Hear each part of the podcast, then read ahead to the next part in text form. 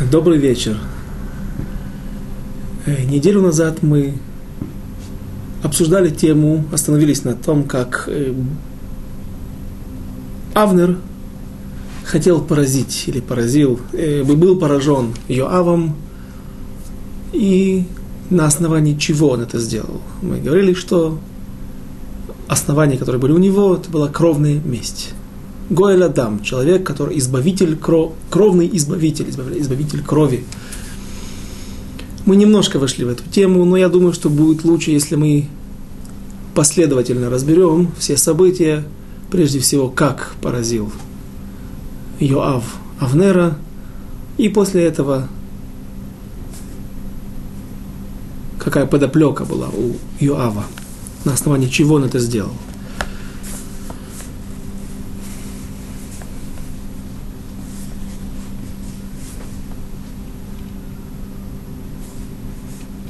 Мы прочли 27 стих.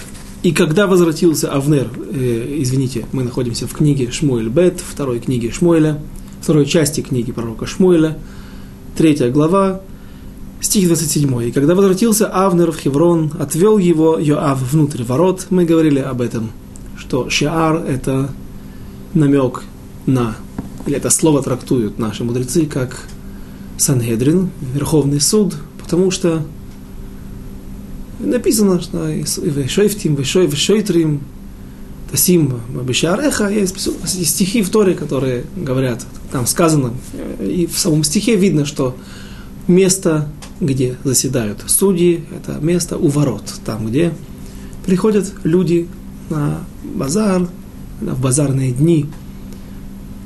Часто возникали тяжбы между людьми, между продавцом и покупателем, и для этого всегда были по крайней мере, три судьи у городских ворот, чтобы там всегда могли найти ответ на их вопросы и распри между людьми.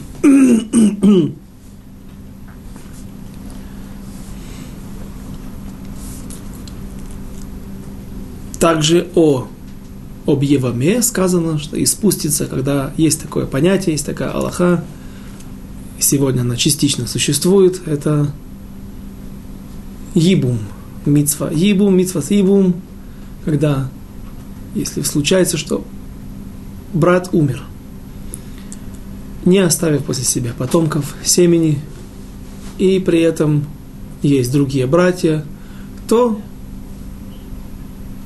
брат, который может жениться на... Один из оставшихся братьев может жениться на этой вдове, вдове их брата, и восстановить таким образом семя брата своего. Тот, кто родится от этого нового мужа, этой вдовы, он как бы семя засчитывается на того покойного брата. Теперь, если же ситуация такова, что по каким-то причинам нет возможности выполнить или нежелательно выполнение этой заповеди, например, женщине 30 лет, а юноше 15-17 лет, то тогда или же просто нет желания, тогда можно отказаться, и женщина делает, делает акт халица.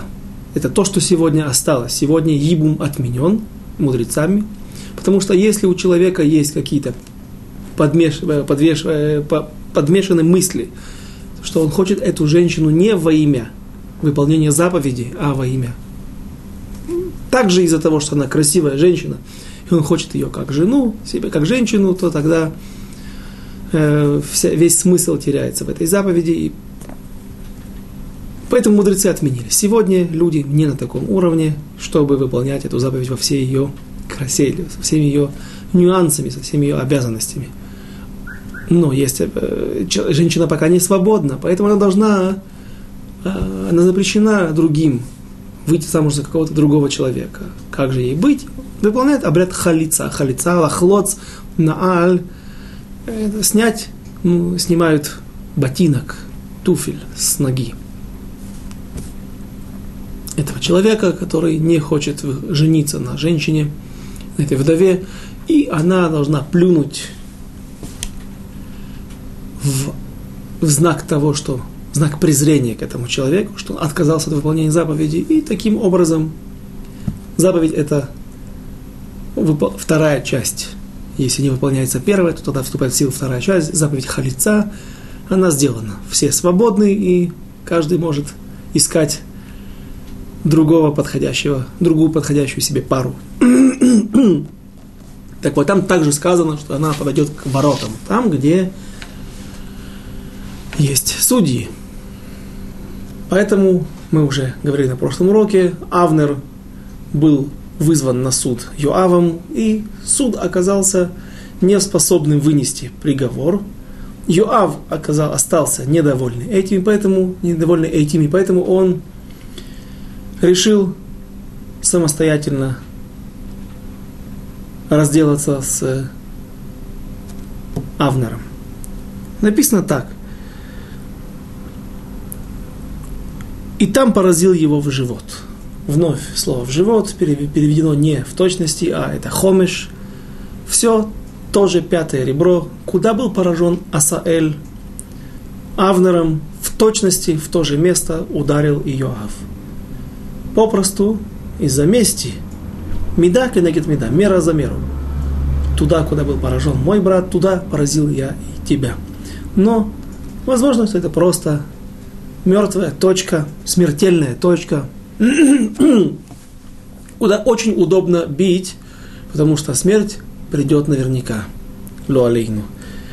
И наши мудрецы рассказывают о том, что произошло между двумя этими великими людьми. Когда Авнер вышел,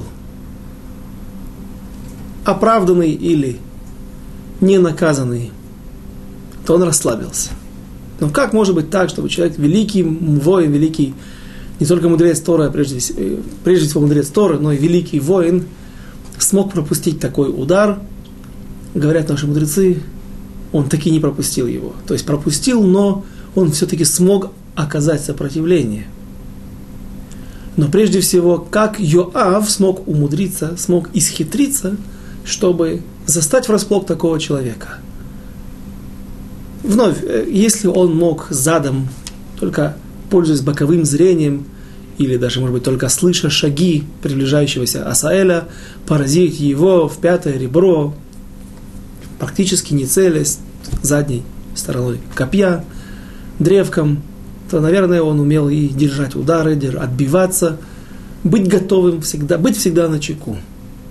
В Вавилонском Талмуде, в трактате Санедрин, рассказывают наши мудрецы, что Йоав смог перевести разговор после того, как Авнер остался, вышел, ну, скажем, оправданным, говорили, там сложная тема была, как можно, даже если его не оправдали, а осудили, тем не менее, суд не может вынести никакой приговор, смертельный, по крайней мере.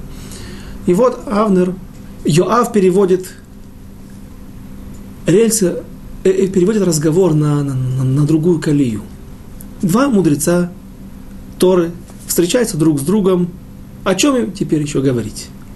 Баталии, як вроде бы за... остались позади. Заседание в Верховном суде также позади. И теперь о чем можно еще говорить? И вот Йоав задает вопрос, каверзный вопрос Авнеру. Вот та Евама, о которой мы сегодня говорили. Евама, женщина, которая потеряла мужа, и у нее не осталось детей от него, она не нажила от него детей, но есть брат, который по каким-то причинам не хочет выполнить этот обряд е, е, ебума, или не может, и, и она выполняет обряд халицы. Написано так, что она должна взять в руку на аль. Тут написано также башели. Что такое башели? Шели, некоторые комментаторы говорят, что это бишгага, не, не преднамеренно, или же за непреднамеренное убийство, то, которое совершил Авнер. Вновь, здесь не просто было непреднамеренно. Он, да, преднамеренно бил его в, и в мертвую, в смертельную точку, но он не планировал это убийство. Так получилось. Его вынудили обороняться, поэтому и максимум, что он мог быть чему бы он мог быть обязан, это убегать в город изгнания, в город убежище. И только по дороге до этого места его могут кровные мстители, избавители крови, могут его поразить, или же, если он выйдет потом из этого города. Кстати, сидели они там до смерти, вот эти вот непреднамеренные убийцы сидели в городах-убежищах до смерти первосвященника. Смерть первосвященника, Коэн Гадоль, искупала всему поколению, являлась искуплением всего поколения, и поэтому их грех считался искупленным, и они могли вернуться к обычной жизни, к тому образу жизни, который они вели до того момента, когда с ними произошла эта история. Э, и говорят, что матери первосвященников носили еду для этих убийц, непреднамеренных, случайных убийц в этих городах, чтобы как-то смягчить их горечь изгнания, чтобы им было немножко легче в этих городах, на чужбине, чтобы они не молились за то, чтобы их сын побыстрее умер, первосвященник. Итак, Йоав переводит разговор на другие рельсы. Он задает вопрос. Вот Евама, Евама, женщина, оказавшись в такой ситуации, и вот она должна лохлоц, сделать обряд халица, снять на аль. Она должна взять в руку на аль туфель. Это должен быть не сандаль. На аль то, что закрывает также и пятку. Он говорит, а если женщина гидемет, лоли? Гидем это пень. Гидемет – женщина, которая потеряла обе руки. Нет у нее руки. Как она может взять этот ботинок? Плюнуть она может в знак презрения тому человеку, который не хочет восстановить семя его брата, умершего. Но как она может поднять на Аль? Ответил ему Авнер – зубами. Нааль на самом деле не снимается с ноги. Это, э, сан, э, туфель не снимается с ноги этого человека, который участвует в этом обряде. А это специальный, то есть э, это не, это, это, это не так страшно взять в зубы этот ботинок. Он э, специальный ботинок, который хранится в, суд, в суде. Ответил Авнер зубами. Спросил Юав, что ты говоришь, зубами? А как? Можешь показать? Авнер наклонился, сгруппировался для того, чтобы показать, как она должна это делать. И в этот момент Йоав выхватил из полы своих, своей одежды припрятанный меч, который, наверное, не издал звук, металлический звук, когда оружие вынимается из ножен, а был припрятан в, складках одежды, и этим мечом он поражает Авнера в тот же хомиш, не в живот, как написано здесь попросту, а бехомиш, в пятое ребро, в то место, где подвешено и соединяется внутри печени с кисмара, с желчным пузырем и желчь проливается на печень, и происходит практически мгновенная смерть.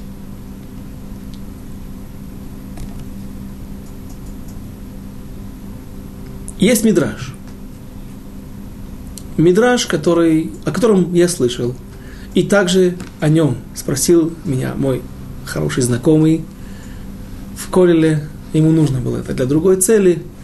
Слышал ли я об этом? И нам не хватало несколько нюансов, для этого нужно было увидеть его. Мы искали этот мидраж и нашли его с большим трудом. Не с большим трудом, но не сразу, скажем так, не с первой, не со второй попытки.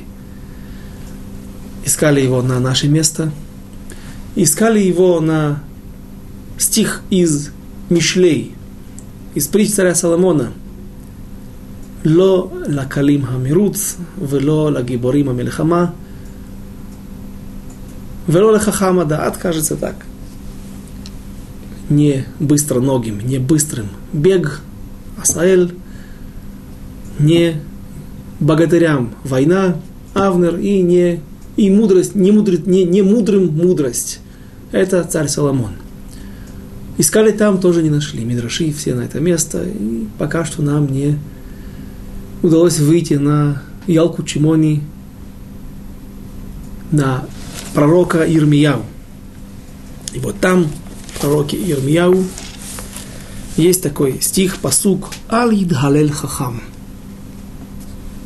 Пусть не, не радуется, не восхваляется мудрец, не хвалится мудрец. Наверное, имеется в виду его мудрость, то, чего он достиг, то, чем он. Пусть он не гордится тем, чего он достиг. И почему? Приводятся уже теперь наши стихи. И не, говорит Мидраш, сейчас его весь вновь процитирую, некоторые части из него мы уже слышали, потому что Мидраш это не Мишля, а Когелет. И там есть не, не, место в конце, которое касается наших строк, в которых мы находимся. Лола, Лола Калима Мируц. Не быстрым бег. Это Асаэль. Что говорили наши мудрецы о нем, говорили мудрецы о нем, что когда он мог, когда он бежал, охотясь за оленем, то он пробегал над полем по головкам, по, коло, по, по, по, по головам, по колосьям э, пшеницы. И при этом не ломал стебли. Как бы настолько он был легок, что он порхал, делал такие огромные прыжки, что он пролетал буквально над землей в, в погоне за оленем. Еврейская охота не может быть из ружья, не может быть из стрелы, стрелой из лука, она не может быть, наверное, и в какой-то ловушкой, и в яме, потому что олень может упасть и стать трефой, поломать кость, ребра. Стрела, пробивая тело оленя, сразу же пробивает органы жизненно важные, и олень становится трефой, то же самое ружье. Поэтому еврейская охота это была охота с сетью или с лосо, с петлей. И Асаэль гнался за оленем практически. Казалось, что он бежит по воздуху. Был очень быстрый бегун в народе Израиля. Но когда на флаша АТО, когда пришло время, пал во время своего бега. Был, пал пораженный Авнером. И это его не спасло, это не дало им никакой, никакого преимущества над Авнером, если Всевышний решает, что пришел чей-то час, ничего, ничто, ничто его не может спасти. Дальше. Ло ла гибурима мильхама. Это Авнер. И не богатырям война. Казалось бы, кто должен воевать на войне? Богатыри. На самом деле, кто должен воевать на войне? Праведники, Давид, который шел на этого монстра Голиата, Голиафа, с палкой, пастушечьим посохом и с небольшой прощой, кожаным мешком, кожаным карманом и пятью камнями, которые даже он не собирался использовать все пять как боеприпасы, а только один он использовал. А почему он взял пять, мы разбирали это на прошедших наших занятиях уже теперь давно, в прошлом году, несколько десятков занятий назад. До этого пять камней в заслуге пяти праведников, праотцов народа Израиля. И вот Авнер, который говорил, что если бы, говорил так о себе или говорили о нем, что если бы он мог, если бы было на земле такое место, за которое он мог бы ухватиться, то он двинул бы это, это место. То есть, если бы он стоял на каком-то другом э, на какой-то поверхности, которая не связана с землей, то и было бы место и возможность ухватиться за землю, то настолько он был уверен в своих силах, и настолько он был человеком могущим, могучим, он бы, ему казалось, или так говорили о его силе, что он может сдвинуть землю с места. А мезазеота, он ее потряс бы. Действительно, есть сегодня люди, так не вспоминается, из различных рекордов Гиннеса, когда человек привязывает к косичке, которая у него на затылке, мужчина с косичкой, бывает такое, э, привязывает самолет и вдруг напрягается, упирается, становится под углом, по диагонали, и вдруг начинает двигать самолет. Да, мало того, что если бы он привязал к плечам, как бурлак, и мог сдвинуть самолет само по себе, это было огромным, ну, почти чудом, вещи невероятные. Но тут еще и косички, волосы не вырываются. У него какие крепкие, крепкая корневая система волос. Меня, меня это больше поражало. Так вот, есть такие люди, и казалось так людям или самому Авнеру, что так он, такой он могучий, могучий. И что-то там сказано еще в Мидраше, что казалось, что его весь Коль Махане Исраэль, весь лагерь, наверное, военный лагерь, когда евреи выходили на войну, располагался между двух его колен. Не знаю, я не смотрел комментаторов, что имеется там в виду, но какое-то свидетельство, свидетельство о его мощи. Поскольку пришло время, Всевышний дал указание, и пал человек именно не от болезни, не от случайного, какой-то случайности, а именно преднамеренное зло, злое убийство против него, и он пал жертвою заговора, жертвою заговора его и кого? Йо, Йо, Йо, Йо, Йоава и Асаэля, и Авишая. Братьев, которые убили его за кровь Асаэля. Так будет сказано в следующих стихах. И дальше продолжает Мидраш Ялку Чимони в, кажется, это третья глава, девятая глава на пророка Ирмияу в момент, когда ударил его, то схватил его, схватил он его и сжал, как пучок шерсти. Сжал в руке, как пучок, скрутил его, как пучок шерсти или пучок э, ниток. В тот же момент собрались вокруг, собрался народ Израиля и сказали ему, оставь его, ведь будут наши жены вдовами, и наши дети, сиро... наши дети сироты, придут филистимляне, убьют нас, и станут наши сыновья сиротами, и наши жены вдовами. И придут филистимляне, заберут и наших жен, и все, что есть у нас. Ответил им, хиба и тныри. Он погасил мою свеч, мою свечу. Попросту, как мы могли бы понять это? Кто схватил кого? Йоав поражает Авнера в ребро, в пятое ребро и хватает его, скру, скрутил его. Тут собрались люди вокруг и сказали то, что мы сейчас сказали. Оставь его, не убивай, что будет с нашими детьми, что будет с нашими женами. На что он им ответил, но он погасил мою свеч, попросту свечу. Сразу же приходит в мысль, на мысль, кого убил моего брата. Для меня это как свеча. Для меня теперь стало меньше света в этом мире – Ответили ему израильтяне, ответили ему народ, те, кто были свидетелями этого. Судись с ним перед судьей праведным. Бросил его. Упал этот мертвый, а этот живой. В эту сторону мертвый, а другой в эту сторону живой. А пшат, смысл совершенно наоборот. Я преднамеренно ввел вас в заблуждение для того, чтобы спровоцировать более интересную, более, э, более интересную развязку. Говорит Мидраш, что схватил, на самом деле там понятно, действительно вначале схватил Авнера. Но смысл таков. Авнер, несмотря на то, что получил смертельный удар от другого профессионального воина, и он знает, что ему уже не выжить после этого удара – он был настолько могучим, могучим человеком, настолько великим профессионалом военного дела, что даже когда он показывал, как безрукая женщина несчастная зубами поднимает этот туфель во время обряда халицы, несмотря на это, он успел схватить Йоава и, будучи со смертельной раной, он смог его скрутить, и неспроста в Мидраше употребляется слово как пучок ниток. Какая разница, огромная разница в силе. И хотел его убить. разумеется.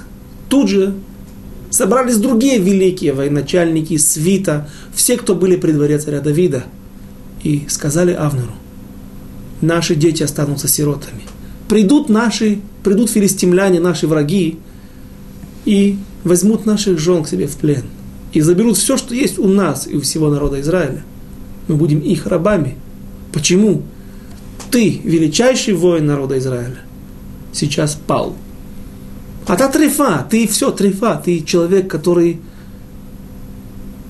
уже больше не жилец. После такой раны не выживают. Вопрос времени, причем короткого времени, как нам уже хорошо известно. Но есть еще Йоав. Давид пока что молодой, об этом мы тоже будем говорить в скорости. Давид, он еще не окреп. Пусть он водил войска народа Израиля, на, будучи еще любимым зятем царя Шауля против филистимлян и всегда возвращался с самым большим количеством трофеев. Но Давида еще не знают. Давида пока что не боятся. Йоав уже доказал врагам, что есть человек, которого следует бояться. Сейчас ты убьешь его, что станет с нами, что станет с народом Израиля? Ответил ему им Авнер.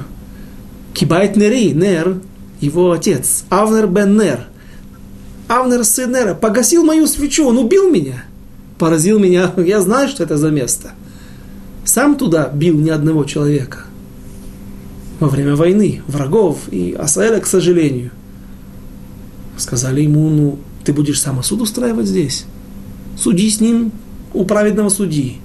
Бросил его, послушался людей и сразу же этот упал замертво. Авнер, а Йоав остался жив.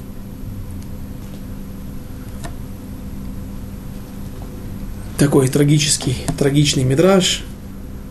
И теперь можно перейти к теме, которую, на которой мы остановились, которую мы не закончили в, конце прошлого урока, неделю назад, о кровной мести. А вопрос, который возник, тот же вопрос. Если мы всегда говорим, что Давид, пытаемся найти оправдание, что Давид не мог посылать людей на разбой – наживаться грабежом. И действительно, есть этому наши источники, наши великие комментаторы, великие мудрецы Торы, на которых мы полагаемся. Пусть это не написано в этих строчках. Когда Авнер и Йоав спровоцировали бой между 12, точнее 24 юношами, который закончился трагически, но мы говорили, что это была ошибка, пусть Авнер, возможно, и поплатился своей жизнью за эту ошибку, что он пренебрег жизнями юношей еврейских. Но, безусловно, все мудрецы, как один говорят, это не был гладиаторский бой. Это все что, что-то присущее Гоем. Корида испанская, гладиаторские бои Древнего Рима, все это не было присуще евреям и не могло прийти им в голову выяснять отношения или забавляться кровопролитием своих братьев – так и здесь. Что за кровная месть? Возникает вопрос. Какое имеет место в еврейском народе кровная месть? Так вот, говорит Рав Ильяу Деслер в Мехтав Мильяу, знаменитом его, знаменитом его пятитомнике, сборнике разных мыслей и биурим, а, а, разборов разных сугиот. Он говорит так, что душа которая жила в теле убитого человека. Человек, который ушел из жизни раньше времени. Его убили. Пусть даже случайно. И несмотря на то, что мы, люди, представляем собой странный гибрид, сущность или существо, которое больше нигде в мире не существует, связь или гибрид между бренным материальным телом которая является источником наших желаний, нехороших желаний, которая требует еду, жаждет других нарушений, и душа, которая живет в этом теле, которая Всевышний вселил в наше тело, абсолютно духовная субстанция, чистая, незапятнанная – или же, может быть, запятнанной предыдущими хозяевами этой души, но душа, которая идет к своему исправлению и вселяется в каждого человека для того, чтобы он на протяжении своей жизни смог ее исправить еще больше. И вот душа, которая вся стремится обратно, вернуться обратно на небеса и быть там, прилепиться к трону Всевышнего, как говорят каббалисты, или не совсем это каббала, мы поем в субботу, есть такая песня красивая, где есть такие слова «Микисы кавод хуцава» была отсечена от трона Всевышнего, и спущена в этот мир, и вот она обратно стремится вернуться туда. Но все же этот странный гибрид, два абсолютных антонима, антипода, которые не несовместимы, в принципе, если бы не вмешательство Всевышнего, тем не менее душа успевает привыкнуть к этому телу, к этому бренному материальному телу. И вот когда она еще а, объясняет Мальбим, объясняет Абарбанель, что есть, не только они, там я это видел, что есть различные души, там я это видел, где, когда мы говорили в конце книги Шмуль Алиф о походе, последнем походе царя Шауля к посещению его мамы, сы, мамы, мамы Ав, Авнера, сына Нера, которая обладала способностями устраивать сеанс вызова душ умерших людей. И там Мальвим объясняет, что есть разные души, точнее душа состоит из различных частей. Есть душа, которая уносится сразу на небеса, душа Юлианит, Юлиани, юлианская, это возвышенная, чистая душа. Есть другая часть души, которая остается прикреп, быть прикрепленной к телу все то время, пока есть плоть на костях, пока не сгнила в могиле плоть на кости, на скелете человека. И поэтому, кстати, мы упомянули также на прошлом занятии, что убиенные, казненные еврейским судом, их не хоронили, не позволяли их хоронить на семейном кладбище, в семейном склепе, а сначала хоронили в определенном месте на специальном кладбище, равинском или судебном э, кладбище, принадлежащем суду верховному, и после 12 месяцев позволяли взять оттуда останки, кости родственникам, и они уже могли перезахоронить их в семейном склепе. Почему 12 месяцев? Потому что плоть человека до 12, у кого-то быстрее, в зависимости от условий, в которых находится эта могила, климатических и других. Но по-разному разлагается. Тело не очень приятная тема, но до 12 месяцев точно известно, что уже плоти не остается на кости. Но вот все время, пока есть плоть на кости, она не разложилась, есть душа, какая-то часть души, которая, какой-то вид души более низкой, низменной, которая прикрепляется к телу, находится здесь, в этом мире. И вот эта душа смотрит на это тело, в котором она жила много десятков лет. И теперь ее отняли, этот дом, это тело отняли у этой души. И ей очень больно. И поэтому на евреев возлагается обязанность говорить эспедим. Конечно же, есть и другие причины, но эспедим, поминальные речи, для, они предназначены для того, чтобы утихомирить ту боль, уладить ту боль той души. И вот кровная месть, она также предназначена для души убиенного, а не для того, чтобы утолить нашу боль или жажду нашей мести, а в отличие от кавказской или, если есть в других мусульманских странах, кровной мести, когда человек просто озверев от того, что он потерял своего близкого, кто-то отнял у него его близкого, он идет и убивает другого для того, чтобы причинить им такую же боль. Аткан. Дальше.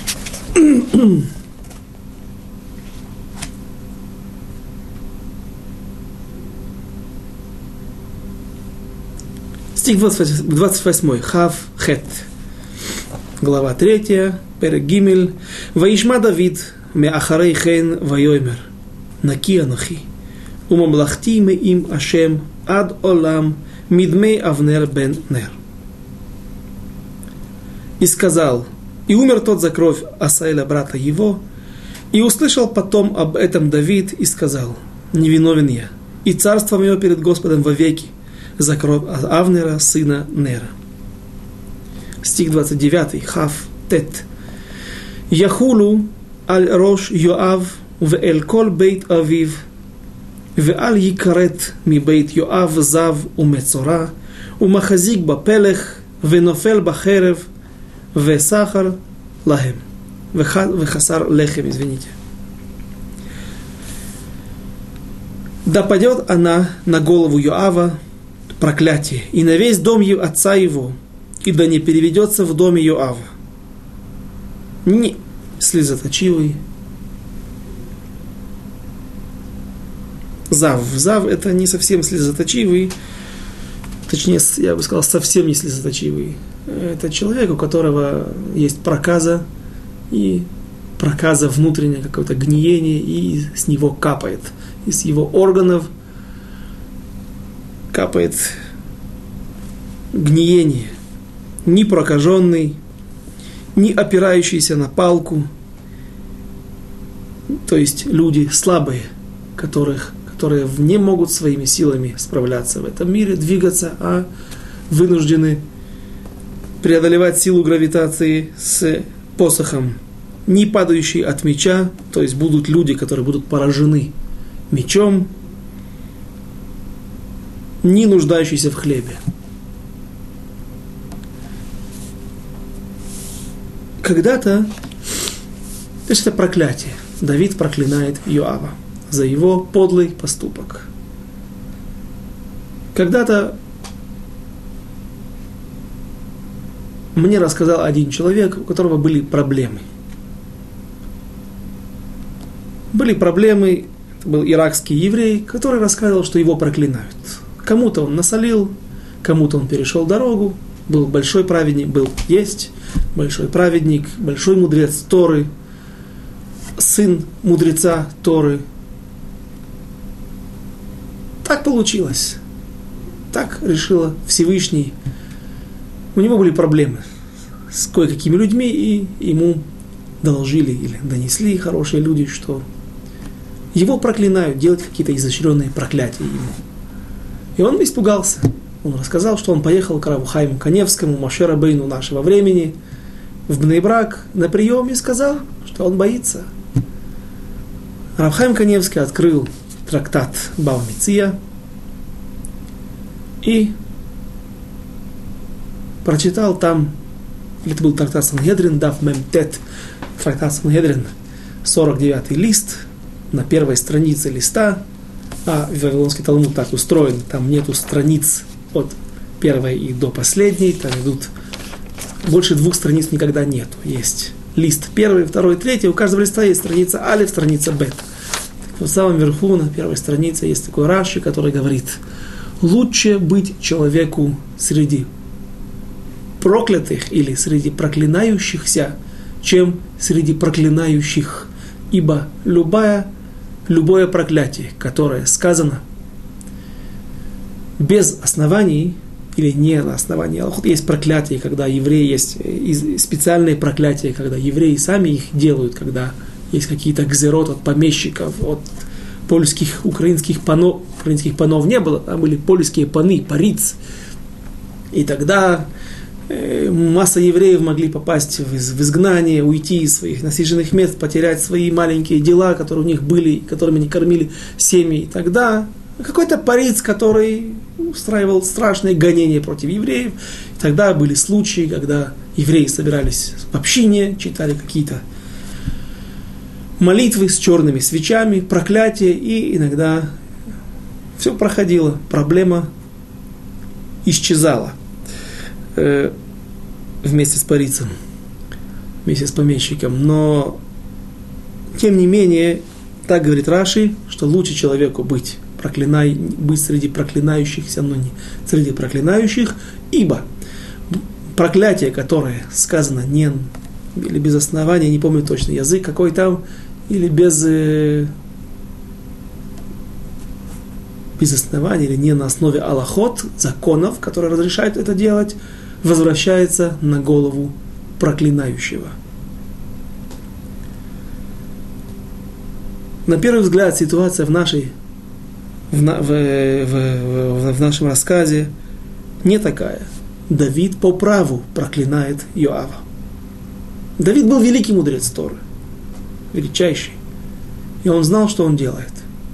Но тем не менее, даже когда да было место для прокля- проклятия Йоава, в конце концов эти проклятия вернулись на дом Давида. И оставив это на тот момент, я думаю, это уже на начало книги царей, как получилось так, как получится так, что уже через царя Соломона, через Шлома Мелеха, вернутся проклятия на голову дома Давида. И Гамара в Вавилонском Талмуде приводит все места в пророках, как это, эти проклятия сбылись и пали на голову дома Давида, различных царей, в различных поколениях, на протяжении всей истории, но это все равно неприятно, это все равно трагедии. Давид проклинает Авнера, Йоава, извините, а, Йоава сына Нер, сына Труи. Почему он это делает? Как только созрели все предпосылки для того, чтобы сбылись пророчества пророка Шмуэля. Якова Вину, что вот весь дом Израиля может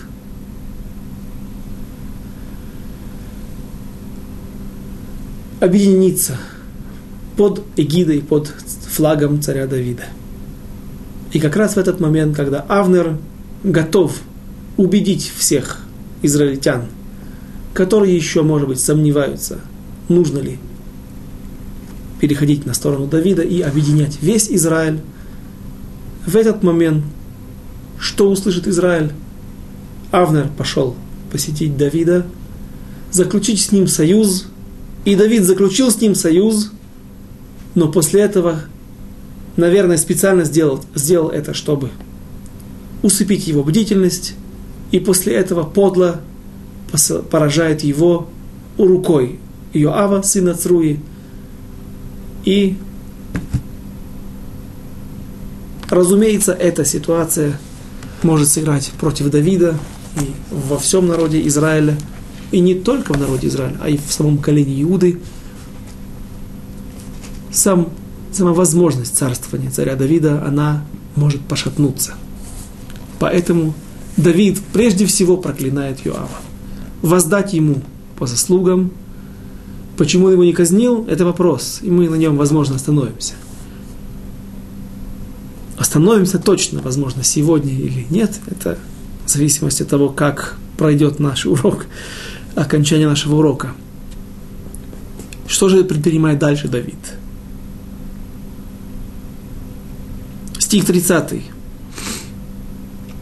Веоав вавишай ахив харгуле авнер, ал ашер хемит эт асаэль ахием бегивон бамильхама. Зачем вновь повторяется стих о том, что Йоав убил, умертвил Авнера за то, что он убил Асаэля, уже было сказано, за кровь Асаэля брата его, стих 28, 27. Авишай. Йоав же и Авишай, брат его, убили Авнера за то, что убил Асаэля, брата их. Ага. Вот, теперь и Авишай, оказывается, был там, рядышком, подстраховывал своего брата. стих 31. Вайомер Давид Эль Йоав. Вельколаам, Ашер Ито, кирубик дейхем וחיגרו שקים, וספדו לפני אבנר, והמלך דוד הולך אחריהם איתה.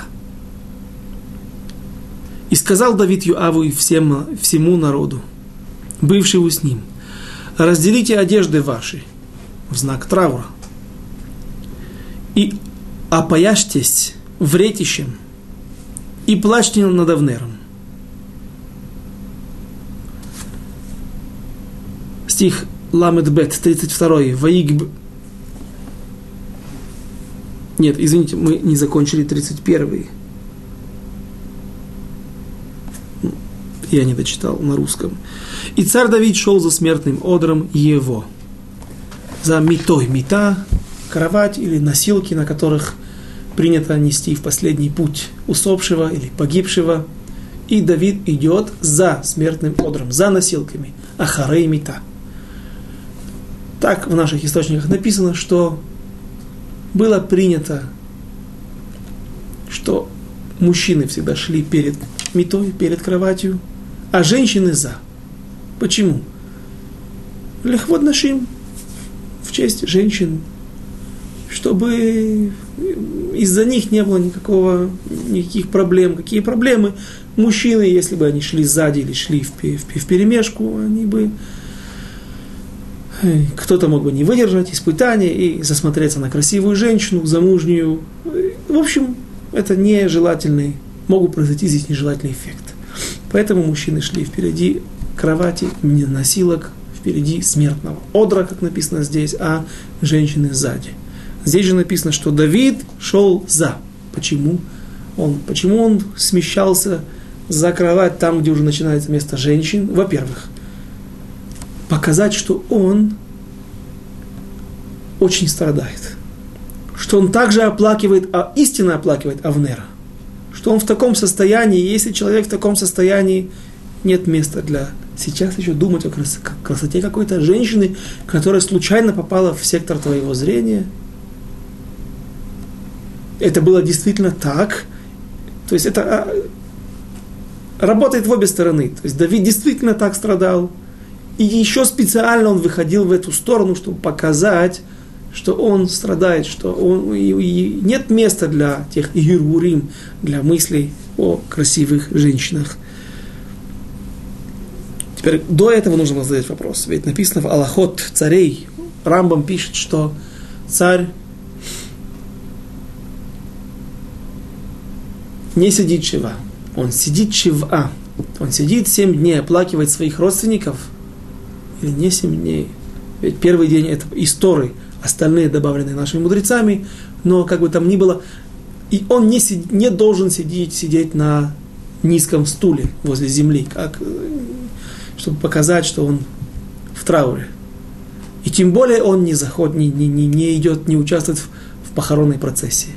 Это, не, это не, не, не очень уважительно по отношению к царю.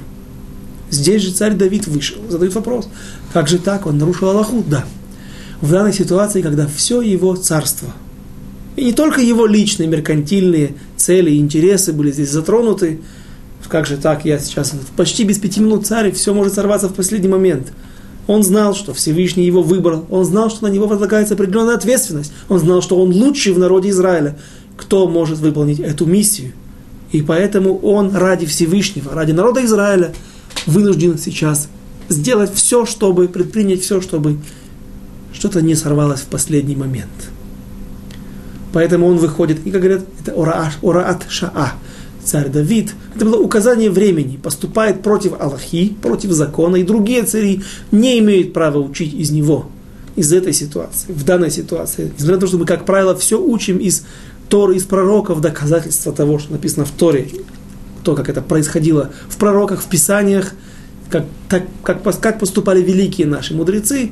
Здесь, говорят наши мудрецы, это было указание времени для того, чтобы убедить людей, что руки Давида не участвовали в пролитии крови.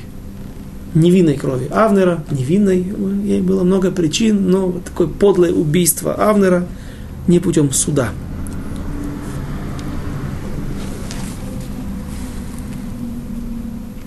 стих 32. «Ваигберу эт Авнер бехеврон, Ваиса Хамелех эт коло ваев эль кевер Авнер, ваевку коль хаам». И когда погребали Авнера в Хевроне, то царь рыдал в голос и плакал над могилой Авнера, и плакал весь народ.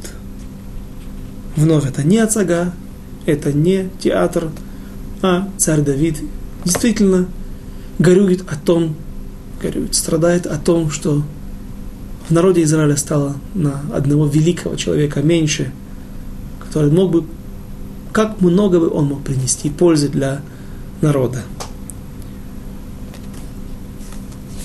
Почему погребли в Хевроне? Они отправили его к себе на родину, в колено Беньямин. А почему он погребен в Иудее? Колено Беньямина, вновь напомним, его территория распространялась. Одна из самых маленьких территорий, потому что было одно из самых маленьких колен, от Ерихона, от того места, где Иордан впадает в Мертвое море, и тянется оно, протягивается горизонтально в горизонтальном направлении к Средиземному морю, в сторону Тель-Авива, не доходя до Тель-Авива. Это практически одно, э, было еще колено Дана, которое не имело территории, протягивающейся от востока до запада земли, э, территории Святой Земли. Конечно же, есть мнения и не согласны с этим. Вплоть до Модиина и Модиин Элита, где я и проживаю сегодня – Э, протягивалась колено, территория колена Бениамина через Иерусалим. Часть Иерусалима, часть храмовой горы принадлежала также колену Бениамина, небольшая часть. И вот он мог послать его туда, послать в, семей, в семейный склеп, на семейном кладбище рядом со своими родителями, со своими родственниками, но царь Давид похоронил его в Хевроне. Почему? Вновь. Все с той же целью, чтобы показать людям, что он дорог Давиду, так же, как и другой любой еврей, и что его руки не пролили этой крови. Стих 33.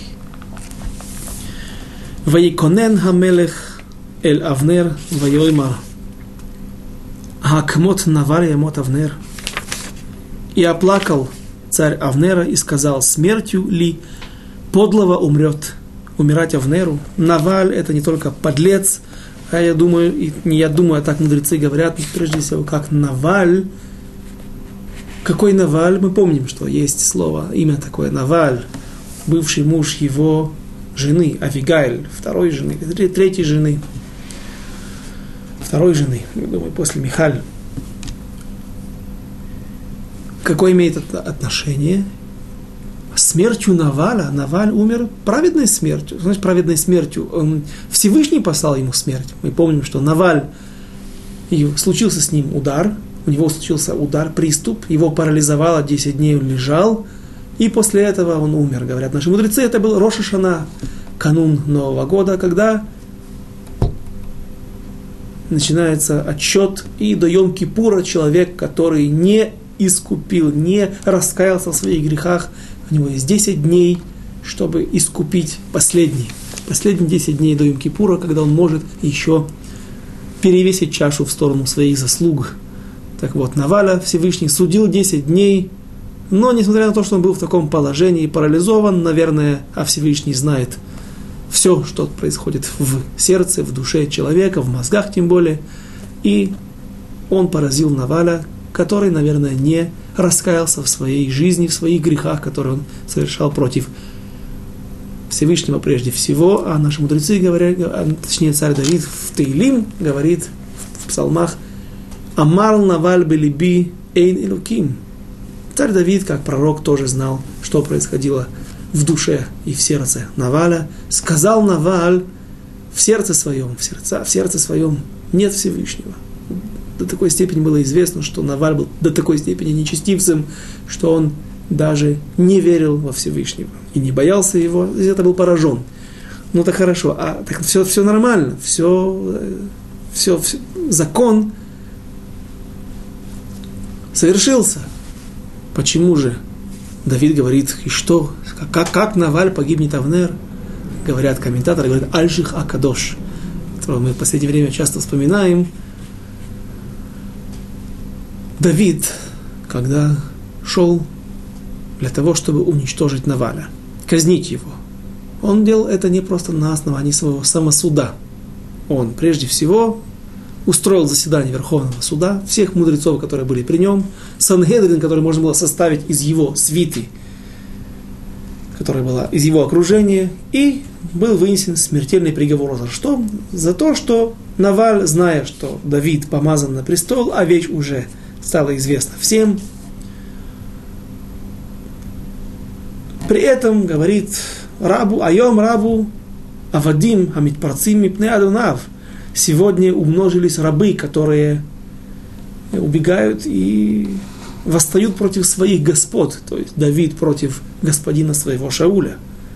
Услышав это, ту неблагодарность, которую Наваль выказывает Давиду, несмотря на то, что Давид просил только небольшую часть от его трапезы за много пользы, которую он принес Навалю, ведь они, скрываясь в пустыне иудейской от преследования Шауля, помогали другим пастухам, в том числе пастухам Наваля, спасать свои стада от налетов различных банд. Ведь в пустыне всегда много бандитов, которые уходят в безлюдные места и ждут в засадах каких-то жертв.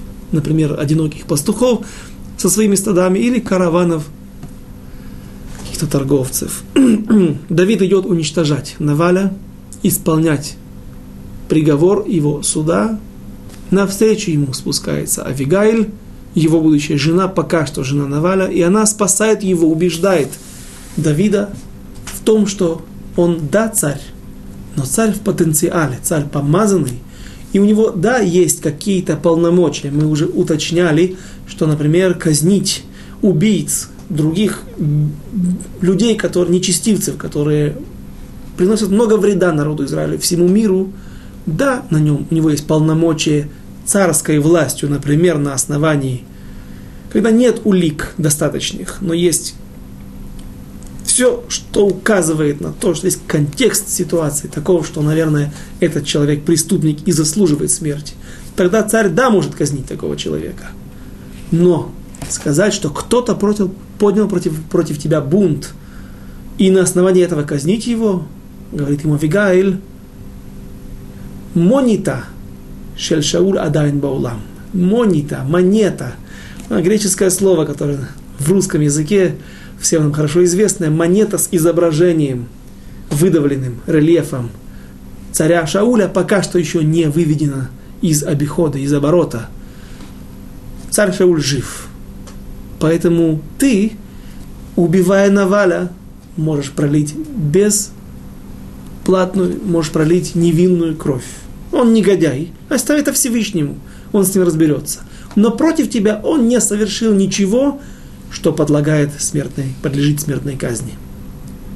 И царь Давид, это были слова пророчества, царь Давид благодарит Авигаэль за то, что она удержала его от пролития крови, которое тоже сейчас могло бы ему сыграть не на руку. Люди бы знали, ну, вот это тот Давид, он будет над нами э, царствовать. Тот человек, который проливает невинную кровь.